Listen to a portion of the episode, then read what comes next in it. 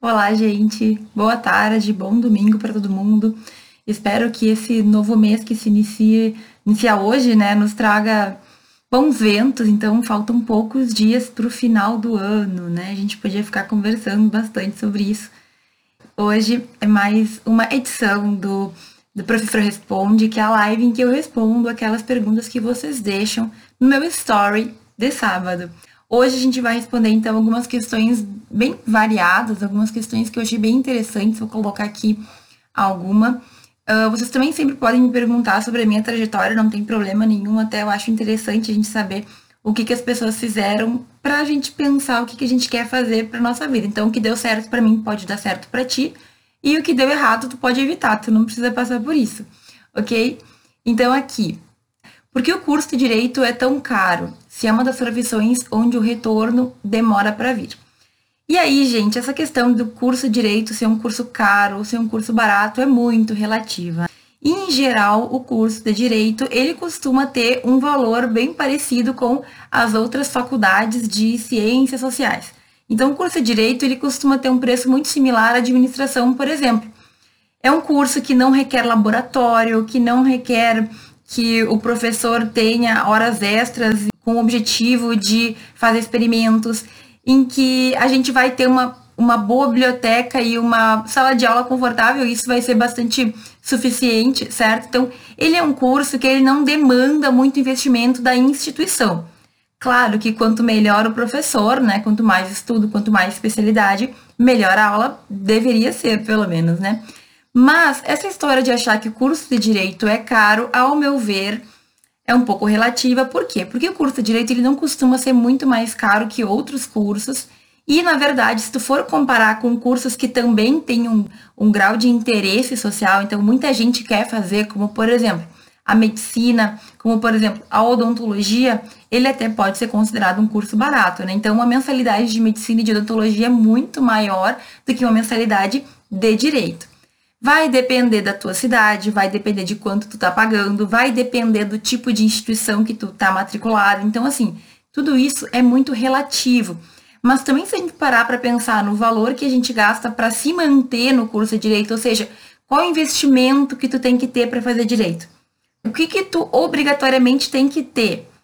No direito, ao meu ver, a única coisa obrigatória é um vademecum, certo? Que é o livro onde a gente vai ter todas as leis.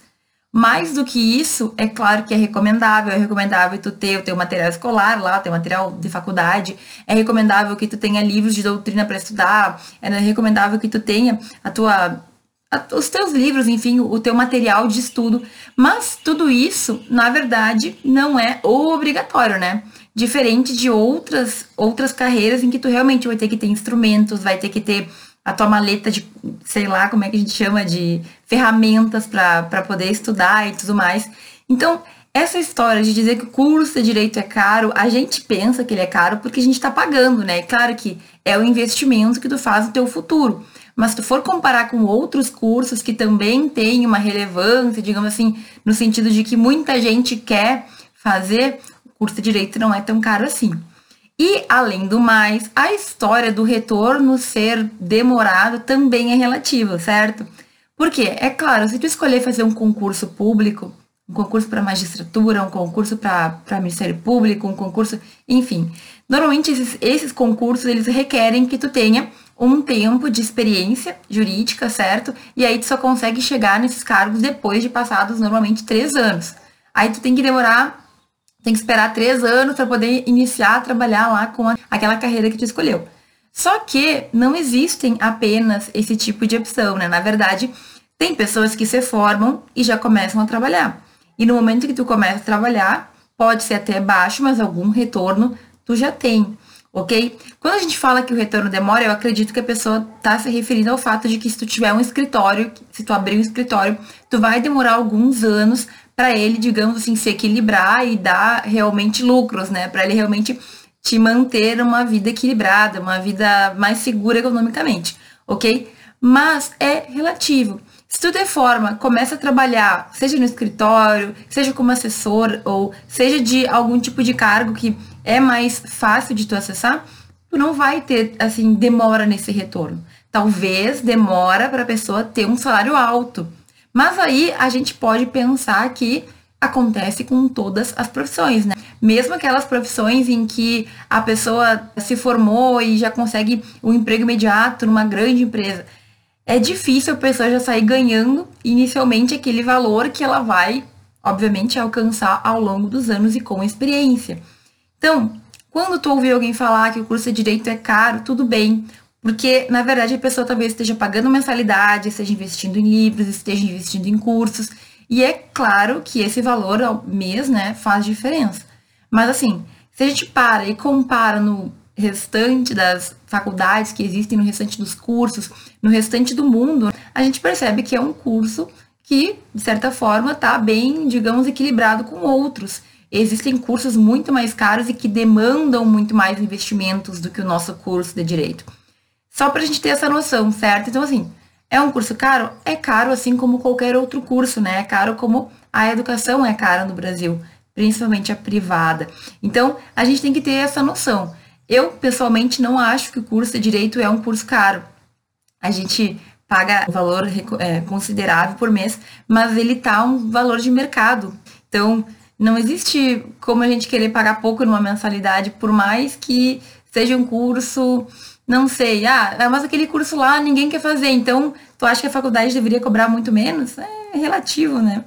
a gente tem custos, a gente tem toda essa questão de investir em professores, a gente tem que ter professores que queiram estar ali, que sejam o quanto mais especialistas, melhor naquele tema. Então, antes de começar a reclamar que o curso de direito é um curso caro, olha para o lado, dá uma olhada aí nos outros cursos e perceba que a gente está na média. Até eu acho que, em razão da gente não ter que fazer compra de muito material, obrigatoriamente tu não tem que comprar, ele não é um curso tão caro assim. Então, assim, para para pensar aí, certo? tá pagando caro, mas pensa como investimento. Porque depois que tu te formar, a depender da escolha que tu tiver, se tu quiser ir para carreira pública, se tu quiser ir para carreira particular, tudo isso vai dizer se tu vai ter um retorno mais imediato ou não. Mas aí são escolhas que a gente faz. Né? Quando eu comecei uh, a estudar o meu mestrado, ele foi imediato após a minha faculdade. E imediatamente após a minha faculdade, eu fazia mestrado e recebi uma bolsa, ok? Então, eu já tinha um retorno, de certa forma, para eu continuar estudando e aprofundar os meus conhecimentos. Mas cada um vai ter que fazer essa escolha de carreira.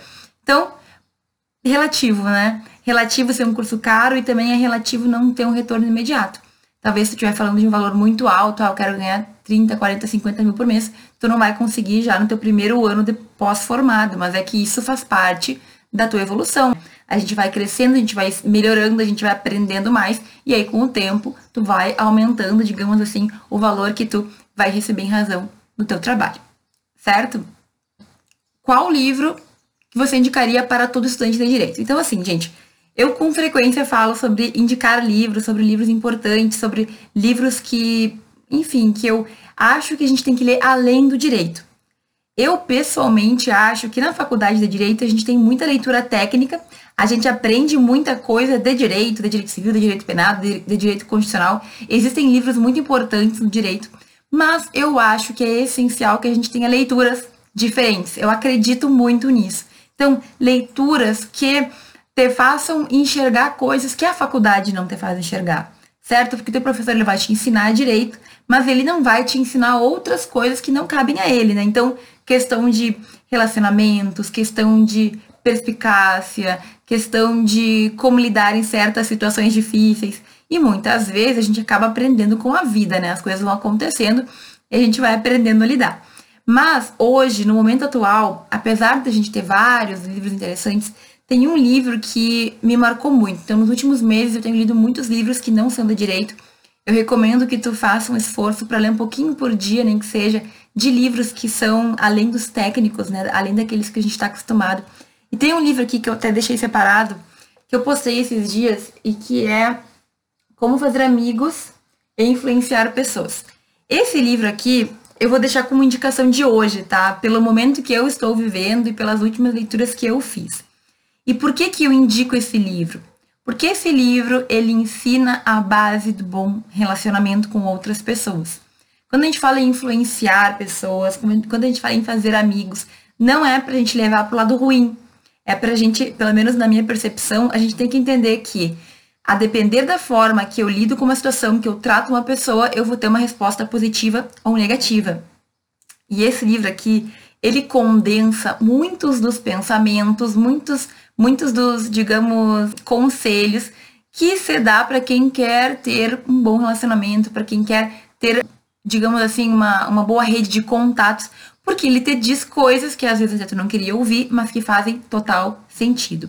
Esse livro aqui já faz alguns meses que eu li e até hoje tem algumas historinhas que ele conta que ficaram na minha cabeça. Então, por exemplo, o quanto a gente o quanto a gente tem dificuldade de aceitar crítica, ou o quanto a gente critica os outros, ou como a gente faz isso da forma errada, de uma maneira que acaba mais prejudicando a situação do que resolvendo. Afinal, quando tem um problema com alguém, tu quer que aquela pessoa, tu quer ganhar discussão com aquela pessoa ou tu quer que o problema se resolva? Então, esse livro me fez pensar muito sobre isso, sobre questões que às vezes a gente deixa passar. E por que que esse livro, ao meu ver, é importante para o estudante de direito? Por que que esse livro aqui, Como Fazer Amigos e Influenciar Pessoas, é importante para o estudante de direito? Porque, meus caros, o direito é um grande, uma grande vivência de pessoas. O direito, ele vai ter isso, tu vai ter que ter, primeiro, um bom relacionamento. Segundo, tu vai resolver problemas de pessoas. Terceiro, tu vai ter que saber lidar com pessoas, sejam elas pessoas que estão hierarquicamente superior ou hierarquicamente abaixo, né, do teu status, do teu momento atual. Então, tu precisa saber lidar com pessoas e tu precisa convencê-las a fazer aquilo que tu precisa que elas façam. Então, não é pra gente pensar no lado negativo a gente tem que ver de que maneira tu pode te comportar para alcançar aquilo que tu gostaria de alcançar. Exemplo bem bobo. Quando tu vai para um, uma repartição pública e precisa que alguém faça um documento, tu chega com cara braba, tu fala meio, meio, meio objetivamente demais e tu fala que é teu direito? E qual é o resultado que tu tem disso, né? Ou tu chega cordialmente, tu é educado, tu fala, né, de uma maneira que a pessoa não sinta que tu tá ofendendo ela ou que tu tá cobrando alguma coisa. Esse livro ele vai falar de coisas assim. Algumas coisas a gente já tem na nossa vida e outras coisas a gente não tem. Algumas práticas, então, tu já conhece, tu já usa, e outras práticas tu não usa, tu não conhece. Então, ao meu ver, esse livro é um livro que seria obrigatório para todo estudante de direito, porque estudante de direito, mais do que direito, tem que saber de pessoas tem que entender de relacionamentos, tem que conseguir se relacionar. E não adianta, se tu não consegue se relacionar com outras pessoas, talvez tu vai ter algumas dificuldades aí na nossa área. Gente, eu sei que é triste, mas assim, o estudante de direito, ele está estudando para no futuro ajudar pessoas a resolverem problemas. O advogado, o juiz, o promotor, ele vai receber pessoas que vão trazer problemas para que ele resolva. Então, é difícil na nossa profissão a gente fugir disso. Quanto melhor tu conseguir se relacionar com alguém, quanto melhor tu conseguir passar o que tu precisa, quanto tu melhor conseguir entender aquela pessoa, melhor vai ser o teu resultado, mais tranquila vai ser a tua vida, certo? Então, várias vezes a gente age de uma maneira achando que a gente está correto e às vezes por estar tá certo a gente acaba fazendo coisas que não seriam as melhores ou acaba tendo resultados que não seriam os melhores. Qual é a melhor maneira de abordar alguém? Qual é a melhor maneira de criticar alguém ou de trazer um feedback positivo? Esse livro ele fala disso. Esse livro ele é um best-seller porque ele é lá da década de 80. Na verdade, até não sei exatamente de que ano, mas ele trata de temas muito, muito, muito assim, perceptivelmente problemas da humanidade que se arrastam de séculos. Ele conta muita história, certo? Tô vendo aqui se eu acho quando que foi a primeira a primeira impressão, mas ele é um livro que ele trata de situações em que até hoje, por mais que a gente fale que o mundo mudou muito e blá blá blá, até hoje são bem aplicados. Ele conta histórias muito antigas, assim, de 200 anos atrás, que até hoje fazem todo sentido. E eu tô olhando aqui pra capa e não tô encontrando qual foi, quando que foi a primeira edição. Gente, 1936, tá? 1936. Acho que já é um livro bem antigo, então, mas continua super atual. Então, faz muito sentido para um estudante de direito aprender a lidar com pessoas. Esse livro pode te ajudar. Mais uma vez, é Como Fazer Amigos e Influenciar Pessoas, ok? O guia clássico definitivo para relacionar-se com as pessoas. Muito, muito, muito bom. Qual é a maior lição que o direito pode nos dar? Assim, existem várias, né? Mas ao meu ver, o que eu mais percebi na minha vida ao longo desses últimos anos e ao longo do direito é que não existem certezas e tudo pode mudar. Por que eu falo isso, gente? Quando a sociedade muda, quando as pessoas mudam, o direito tende a acompanhar. Então, tudo pode mudar, tanto no nosso estudo, tanto no direito, tanto na vida. Então, existem mudanças eternas. As mudanças, elas vão acontecer sempre. Algumas mudanças são bem pequenas, algumas mudanças já são mais drásticas e a sociedade, ela está sempre evoluindo e sempre se transformando. Se a sociedade muda e se evolui, e evolui, né? O direito também tende a fazer isso. Então, por mais que o direito vá um pouco mais devagar na sua própria evolução, o direito também muda muito. E outra lição também que eu aprendi com o direito, além de que não existe coisas imutáveis, primeiro, nada é imutável, e segundo, a vida é feita de pessoas, o mundo ele é feito de pessoas. Então, existem situações, e aqui, mais uma vez, eu falo da importância da gente saber se relacionar. Existem situações que uma pessoa ela pode mudar o curso da história. Nós temos um mundo que é feito de seres humanos e seres humanos que muitas vezes são imprevisíveis.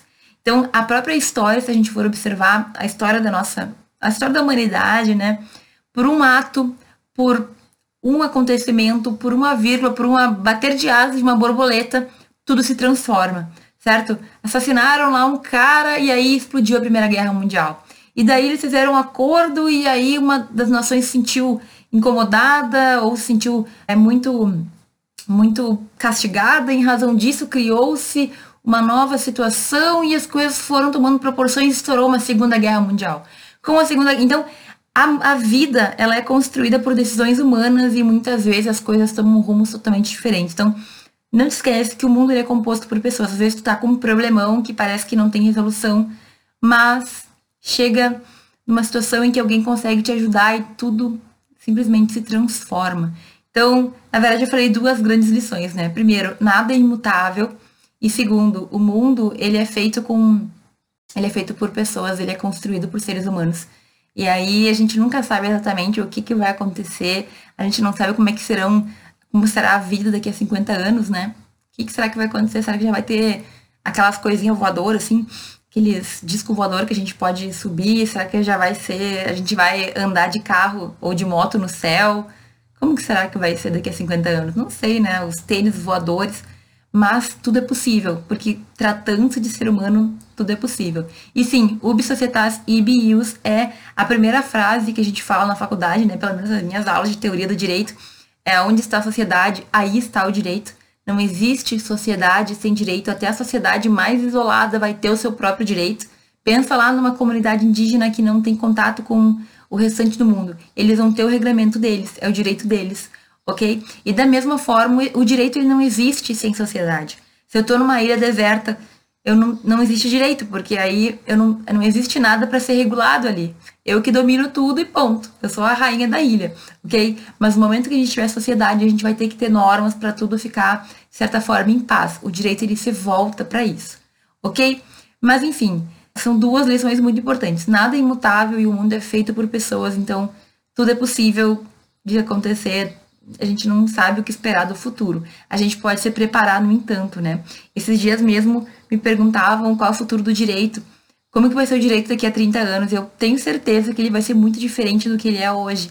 Mas eu não posso dizer, obviamente, o que, que vai ser, porque eu ainda não tenho a máquina do futuro para ir lá e voltar e ver e contar para vocês.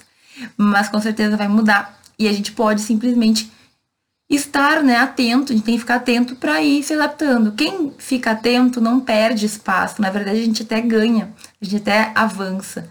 Quem, no entanto, fica sempre na mesma e não se, não, não se liga de buscar e de ficar atualizado, tende a perder espaço. Isso, gente, acontece em todos os ramos, não acontece só no ramo do direito, qualquer ramo.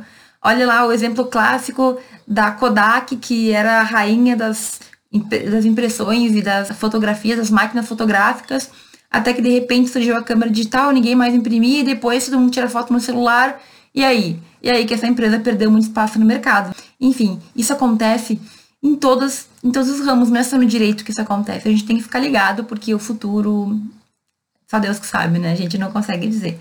Ao meu ver, se a gente tem em vista essas duas grandes lições que comentei aqui, a gente está sempre preparado para se adaptar quando for necessário, para, enfim, mudar de rumo, mudar de ideia quando for necessário também. Ok?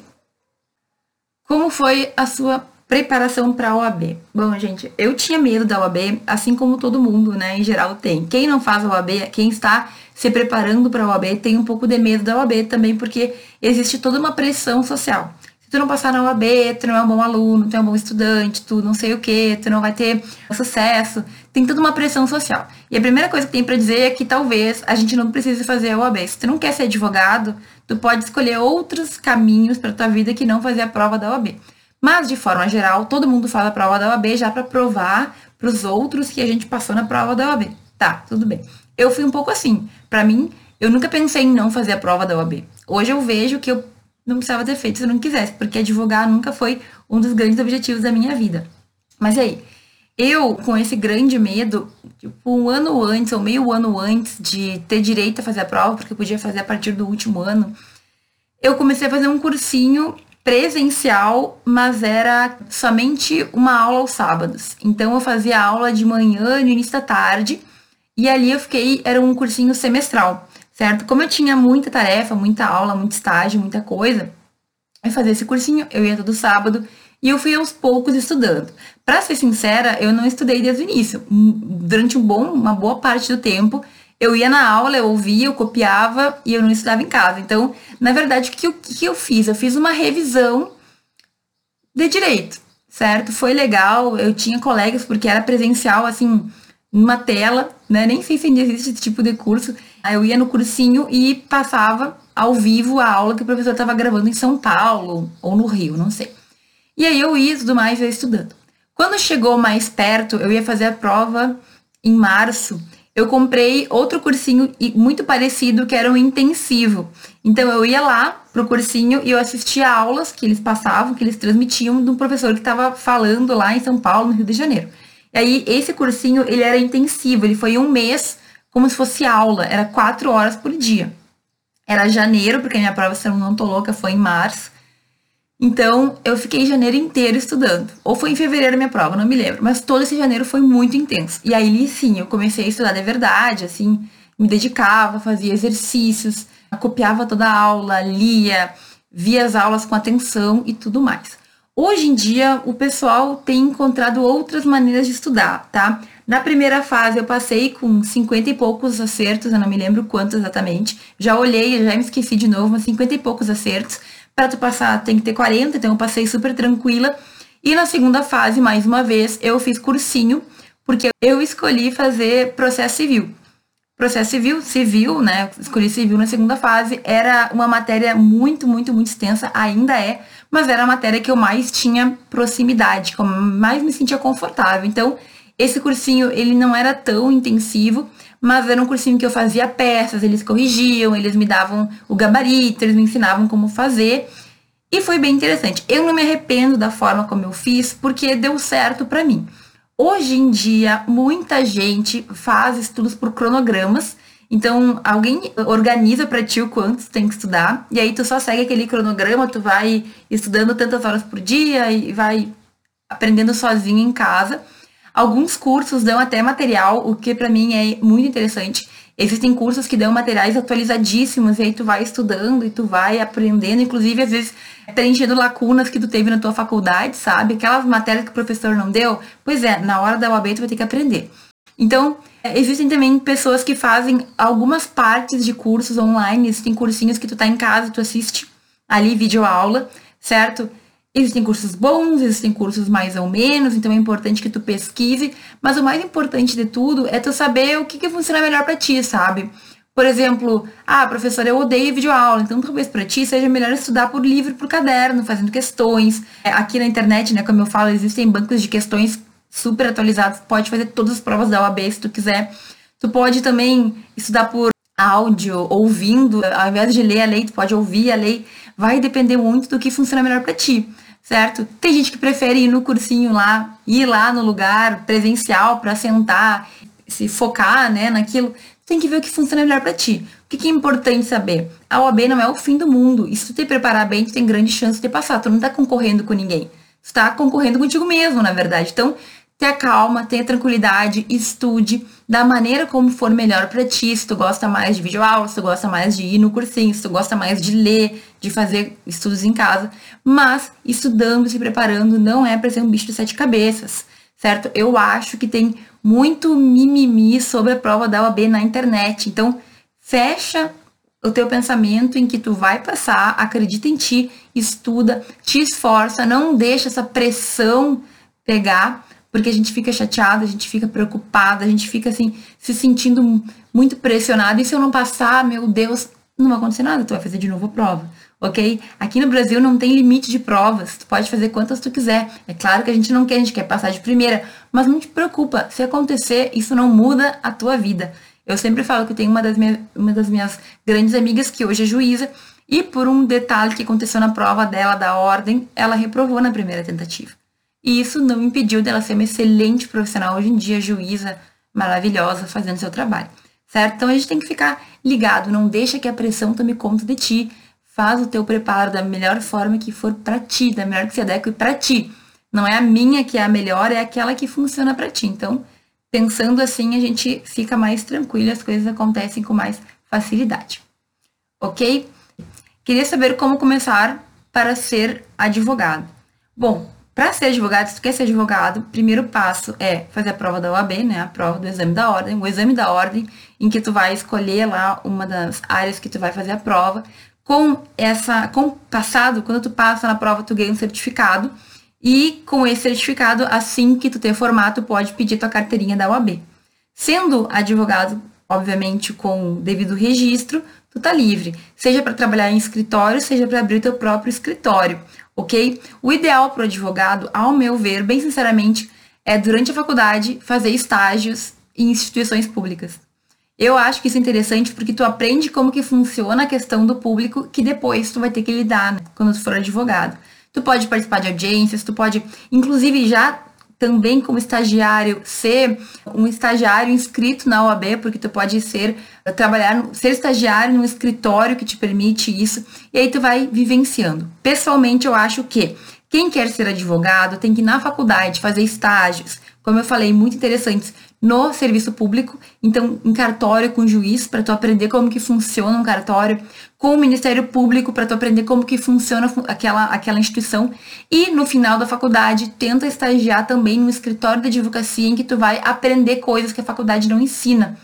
E ser advogado no Brasil tem vários desafios, mas tu pode crescer muito também. Se tu souber o caminho, se tu souber nichar, se tu souber qual é o tema que tu realmente vai querer te desenvolver. Várias são as opções, ok? Mas pensa nas características que um advogado tem que ter. Então, uma boa escrita, uma boa expressividade, seja oral, seja no papel, certo? Tem que ter aquele dom de lidar com pessoas, tem que ter um networking. Tudo isso faz parte de um bom advogado. É claro que algumas coisas a gente vai melhorando com o tempo, mas o advogado ele tem que ter basicamente isso, né? Um jogo de cintura, um bom conhecimento do direito, né? Não dá para esquecer de falar disso processo civil, principalmente se for para lado civil, parte processual é muito importante. Ah, eu sou do trabalho. Processo, então, qual o processo do trabalho, o processo penal, se tu for ser um criminalista, a parte do processo é muito importante. Mas é claro, né, gente, com o tempo tu vai encontrando o que tu quer trabalhar e tu vai te especializando cada vez mais. Fazer especialização depois de formado também é uma boa ideia, certo? Porque tu vai estar em contato com aquele mundo. E eu digo para ti, muita gente reclama da advocacia, mas muita gente encontrou a sua veia, encontrou o que gosta de fazer e está se dando muito bem. O que é importante aqui é ter perfil, é ter perfil para ser advogado. Se uma das características que eu comentei tu não tem, tu pode começar a pensar em como já na faculdade adquiri-la. Ah, professora, tem vergonha de falar em público. Perfeito, faz um curso de oratória. Começa a te apresentar trabalhos. Quem sabe entra para um grupo de pesquisa em que tu vai ter que lidar com essa história de falar com outras pessoas e convencê-las e que tu vai ter que escrever e tudo mais. Então, eu acho que durante a faculdade existem várias oportunidades para tu já sair da faculdade com a tua carteirinha da UAB, né? E advogando com mais segurança, ok? Faz estágio, descobre como é, vai vendo quais são os, os temas que tu mais gosta. Olha, existem inúmeras possibilidades. É importante, no entanto, que desde agora, já na faculdade, tu faça aquilo que vai te fazer crescer. Tu leve a sério, tu consiga entender as matérias, aquelas que tu gosta mais, tu pode te aprofundar, certo? Tu pode ir aprendendo, tu pode pesquisar. Nossa, gente, existem inúmeras possibilidades. Mas não deixa para pensar nisso só depois de formado, certo? Por mais que as pessoas consigam sempre recuperar o tempo perdido, ou quase sempre, tu acaba demorando muito para chegar no nível que tu quer quando tu não aproveita a faculdade. Esse é um ponto que eu acho que eu vou falar para sempre. A gente tem que entender que a faculdade é o momento da gente crescer, da gente errar, da gente acertar, da gente melhorar e sair o melhor possível daquele momento, ok? Como lidar com professores que não cobrem todo o conteúdo, ou seja, que não dão todo o conteúdo. Gente, infelizmente isso é uma realidade. O ideal é que o professor, já no seu plano de ensino, no primeiro dia de aula, mostre como ele vai fazer para abordar todos os pontos, certo? É claro que a gente, na posição de aluno, tem um pouco de dificuldade de cobrar professor. E aí, eu sei que é uma situação delicada, mas o ideal é, primeiro, conversar com o professor, certo? Professor, é, visualizei aqui que tal e tal conteúdo não vai ser dado. Por quê? O que está acontecendo? Às vezes, por exemplo, existem acordos entre professores, tá? Então, eu, quando dava teoria do direito, tinha um tema que três matérias, que duas matérias além da minha, também os professores davam. Então, a gente costumava acordar quem que ia dar aquela matéria, porque não precisaria três matérias diferentes falarem do mesmo assunto, ok? Se não for o caso, converse com o professor, pede uma explicação, por que, que não vai ter, o que, que vai acontecer. E num extremo, se for principalmente uma faculdade particular, avisar o coordenador que isso está acontecendo. Por quê? Porque pode ser que tu não consiga fazer com que o professor dê a matéria para ti, mas é importante que pelo menos as outras pessoas tenham esse direito garantido, né? Já que aconteceu contigo, se tu quiser que não aconteça com outras pessoas, embora a gente fique chateado porque aconteceu com a gente, é avisar o coordenador, comentar que o conteúdo não está sendo dado da melhor forma possível, ou pelo menos não está nem sendo dado. E aí, é claro, para que tu possa recuperar, provavelmente tu vai ter que buscar em casa, buscar com livros, buscar complementar esse conteúdo, buscar em videoaulas. Tem muito conteúdo gratuito também que tu pode utilizar na internet para poder entender aquele conteúdo. É importante só não deixar passar certo? Porque às vezes a gente tem um pacto de mediocridade, né? O professor não dá o conteúdo e a gente finge que o conteúdo não existe. Só que em algum momento a gente vai ser cobrado. Então, se tu tá no semestre, não estudou o que tu deveria estudar, vai atrás, procura livro, lê sinopse, pelo menos te, tenta deixar o um mínimo de conhecimento sobre aquele tema, porque mais para frente ele muito provavelmente vai ser cobrado. Seja na prova da OAB, seja num concurso que tu for fazer. Então, em algum momento tu vai ter que saber daquele conteúdo, se tu não estudou nada, é bem difícil. Eu falo isso porque eu tive muitas, muitas cadeiras da faculdade que eu não tive, ou que eu tive muito mal, né? E aí no, depois eu tive que aprender na marra. Por exemplo, eu nunca tive direito, direito do trabalho e processo do trabalho. Na minha faculdade tinha uma troca de professores, um monte de coisa aconteceu. Eu tive que decorar, assim, sozinha. Eu estudei por sinopse, eu fazia questões e eu aprendi para a época. Hoje em dia eu tenho noções do direito do trabalho, mas não é nada muito satisfatório. Então, paciência, né? Estudei na época, também não fui para aquela área. Se eu tivesse ido hoje, eu seria mais segura de falar sobre esse tema. Não é minha área, então tudo bem, faz parte. Mas, se tu tem condições, vai atrás desse conteúdo, aprende por conta, lê livros, lê sinopses, veja videoaulas e faz questões para tentar dar uma fixada melhor. Não tem muito o que fazer nesse momento, embora seja muito injusto e muito errado a gente como aluno fica, fica mesmo com as mãos atadas. Então, já que não dá para depender do professor, eu sugiro que tu dependa de ti mesmo, vai estudar e vai aprender por conta, né? Enfim, seja responsável pela, pelo teu crescimento. Fazer petição no início era muito difícil. No início da minha faculdade, ali na, quando eu comecei a ter as cadeiras de estágio, que a gente tinha que fazer petição, eu não sabia nem como era direito.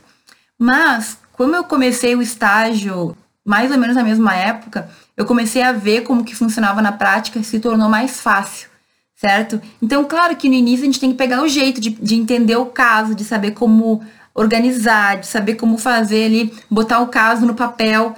No início é difícil, mas com o tempo a gente vai pegando jeito. Depois da quinta ou da décima, tu já tá sabendo mais ou menos como funciona. No estágio também é assim quase tudo que tu faz na primeira vez, tu faz mal feito, porque tu não consegue fazer melhor, mas tu vai aprimorando, tu vai aprendendo e as coisas vão ficando mais fáceis com o tempo. Aqui, o Anderson está me falando que são 10 semestres na faculdade, que a gente deveria aprender a advogar e que ele, pelo que eu entendi, não gosta da prova da OAB, é contra a prova da OAB. Assim, gente, uh, esse, esses dias eu respondi isso. Quase todos os países do mundo, ou os maiores, as maiores economias, têm essa prova para que as pessoas comecem a divulgar. Então, isso não é uma coisa que nasceu no Brasil, certo? Tem nos Estados Unidos, tem na Alemanha, tem na Itália, tem em vários países. Quase todos eles têm. Na, na Espanha também. Existem regramentos para a pessoa poder começar a divulgar. Eu concordo totalmente que as instituições deveriam nos preparar, certo? Mas a verdade é que a faculdade de direito não nos prepara para nada, para ser sincera, nem para advogar, nem para concurso público, não nos preparam para a vida acadêmica. A faculdade, ela é, digamos, um grande degrau, um degrau importante em que tu vai ter o contato, preferencialmente com todas as matérias de direito, e tu vai estar preparado para fazer provas, certo? Pelo menos a princípio tu deveria estar preparado pelo menos para a prova da UAB. Mas o que acontece? É até um pouco injusto a gente achar que a faculdade deveria nos preparar para tudo isso, porque a faculdade de Direito, na minha percepção, ela é muito ampla. Então, o MEC determina que a gente tem que ter todas, quase todos lá, as cadeiras de Direito. E aí? E aí que, ao meu ver, isso deve, poderia ser um pouco mais especializado. Então, a gente poderia ter, por exemplo, alguns semestres, é uma opinião bem minha, tá? A gente poderia ter algumas matérias obrigatórias, sei lá, metade da faculdade de matérias que todo mundo tem que ter. E eu pessoalmente acho que depois da metade a gente poderia escolher quais são aquelas matérias ou, quais são as carreiras que mais nos interessam e aí ter a nossa própria caminhada. Eu já vi isso em várias na, na administração, por exemplo. Os alunos, depois de um certo ponto, eles escolhem as matérias que eles querem ter de acordo com o que eles querem seguir na vida. Já no direito, não. Todo mundo tem que fazer todas as cadeiras de matérias, inclusive algumas que a gente nunca mais vai ver, para depois escolher o que vai seguir. Então, assim, ao meu ver, as, as instituições, as faculdades deveriam sim preparar melhor. Ao mesmo tempo, a gente tem uma gama de possibilidades, então muitas tentam fazer o seu melhor, mas não é possível, certo? E aí a gente precisa de um filtro. Não adianta, do jeito que tá, principalmente hoje em dia, em que a gente sabe que para se formar em direito, em algumas instituições a pessoa só tem que pagar para entrar, eu acho que esse, nesse momento não tem como a gente deixar de ter. Hoje, eu sou contrária a algumas questões da prova da OAB. Eu acho que a prova é bem questionável. Eu acho que o valor que você cobra é alto, sim, bastante alto.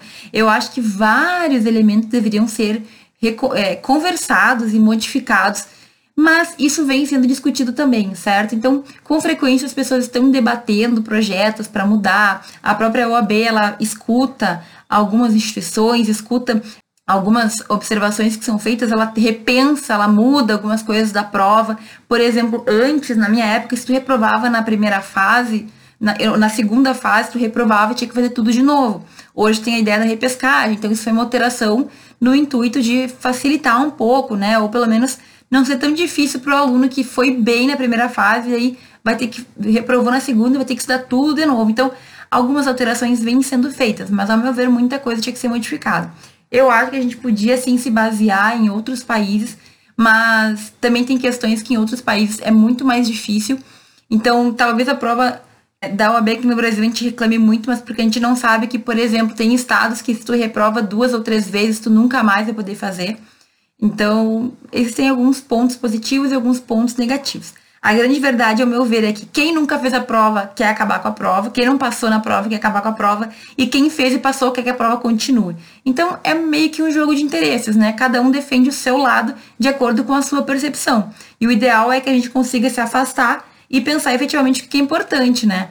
Que nós temos muitos alunos que se formam em direito que não têm condições de advogar, isso é uma certeza certeza, muitos, a maioria se forma sem condições, a maioria não, né? Uma grande parte se forma sem condições de divulgar. Por vários detalhes, né, gente? Então, a prova do AB, ela é, de certa forma, hoje uma necessidade. O que a gente deveria fazer? Ter instituições que são mais regulamentadas, mais reguladas, o MEC mais em cima e efetivamente garantir que a instituição dê o melhor para o aluno. Porque, infelizmente, não é o que acontece. Às vezes é quase um. Não vou falar essa palavra, mas é, é quase um, né? É quase um. Não vou falar, palavras de crime. É, é, problemático. O aluno, ele espera uma coisa e não recebe aquela coisa que ele estava esperando. Ele pagou, ele sai da faculdade com um diploma e sem nenhum futuro. Então a gente tem que tomar cuidado. Por isso que eu falo, quando tu for começar a tua faculdade de Direito, analisa, pesquisa, decide direitinho qual instituição tu vai fazer, saiba antes, para que depois tu não tenha que se incomodar com situações problemáticas.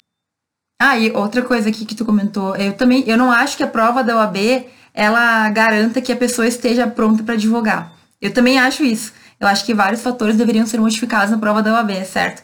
Mas é o jeito que eles acharam, pelo menos por enquanto, para dar uma filtrada. Muita gente não passa na prova da OAB, muita gente mesmo, infelizmente. Então é um filtro que ainda assim não é o filtro perfeito, mas é um filtro que a gente vai ter que ter, né, durante um certo tempo. Eu espero que a live de hoje tenha sido proveitosa. Um grande beijo para todo mundo que está aqui ao vivo, ouvindo as minhas respostas interagindo. Eu fico muito feliz quando vocês me fazem perguntas e a gente consegue trocar uma ideia. Um grande beijo para todo mundo, um bom final de domingo e terça-feira a gente se vê na nossa live no YouTube. Tá bom? Um beijão.